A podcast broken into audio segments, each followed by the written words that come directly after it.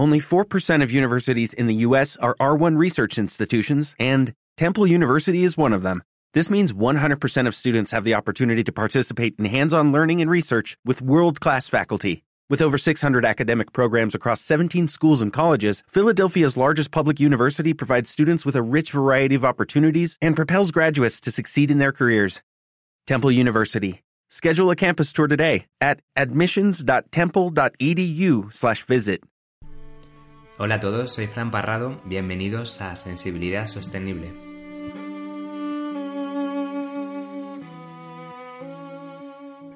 Empezamos este recorrido por las emociones, como os dije en el programa anterior, con uno de mis temas favoritos, que es el silencio.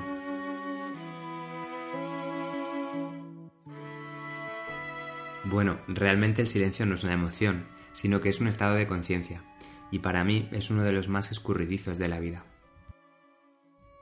Y quizás sea porque en la materia las cosas suenan sin cesar. Para empezar, nuestro cuerpo. Si pudiéramos entrar en una cámara anecoica, que es un lugar donde se puede experimentar el silencio absoluto, lo primero que escucharíamos sería el latido de nuestro corazón. Incluso, como afirmó el famoso músico y compositor John Cage, podríamos también escuchar la actividad del sistema nervioso y también la circulación de la sangre. Eso quiere decir que vivimos en entornos bastante ruidosos, especialmente si vivimos en una gran ciudad. Y es que estos estímulos externos tienden a agitar nuestro pensamiento. Quizás sea por la empatía o por adaptación al medio. Y bueno, tal vez nunca hemos reparado, no nos hemos dado cuenta de que esto ocurre. Pero desde luego, si ocurre, es porque no tenemos suficiente dominio de nuestros estados internos como para poder sostenerlos en situaciones diversas, como por ejemplo mm, salir a la calle en una gran ciudad. Lo curioso de ese contagio, de ese ritmo trepidante, es que con el tiempo se convierte en algo natural y empezamos a vivir así.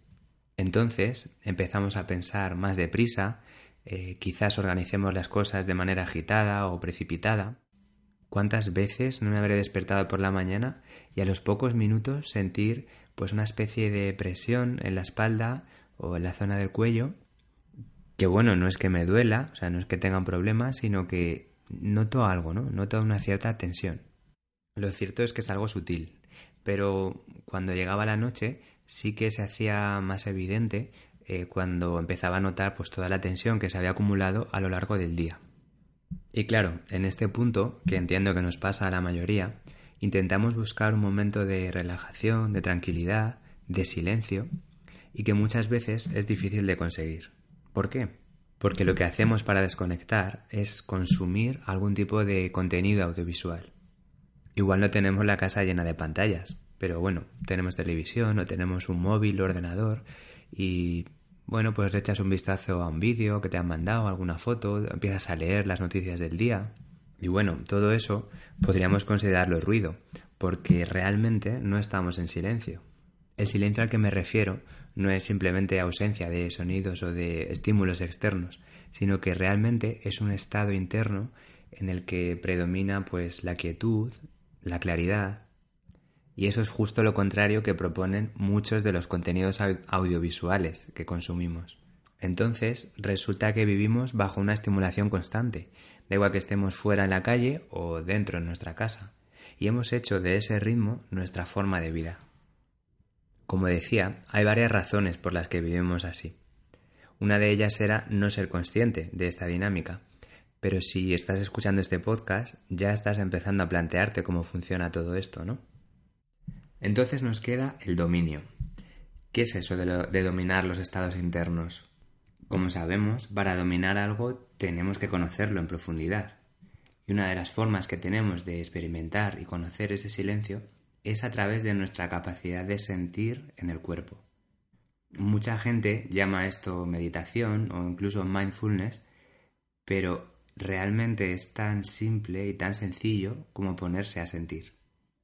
Quizá por eso me llama la atención que hayamos tenido que organizar y sistematizar pues eh, una serie de ejercicios para recuperar algo que realmente nos pertenece y que va de serie con nosotros me acuerdo que hace tiempo un amigo me contó sus experiencias en un curso de, mindfulness y lo que me decía es que la teoría le gustaba, le parecía interesante, pero que a la hora de hacer las prácticas, como eran tan largas, o bien se dormía o bien se aburría como una ostra.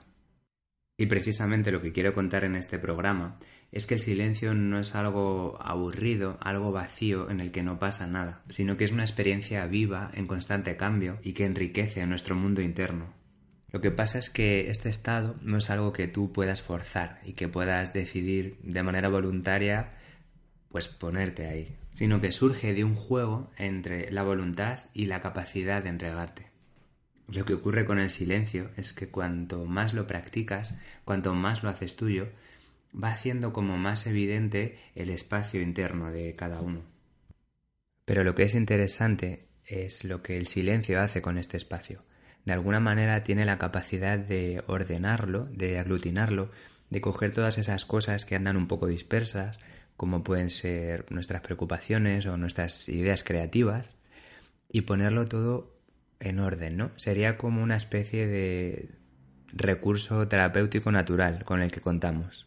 Así que, después de hablar tanto sobre el silencio, creo que es hora de dejarle espacio y que realmente podamos vivir y experimentar todas estas cosas que he dicho. Y para ello os propongo una actividad. Os voy a poner ahora una serie de sonidos que aconsejo escucharlos pues con unos auriculares buenos, si es posible, y tumbados o sentados a gusto, ¿no? En una silla los sonidos irán progresivamente hacia el silencio y la idea es que experimentéis ¿no? y os quedéis en ese estado pues el tiempo que os apetezca o, o que sintáis. Así que yo me despido hasta el siguiente programa. Hasta pronto.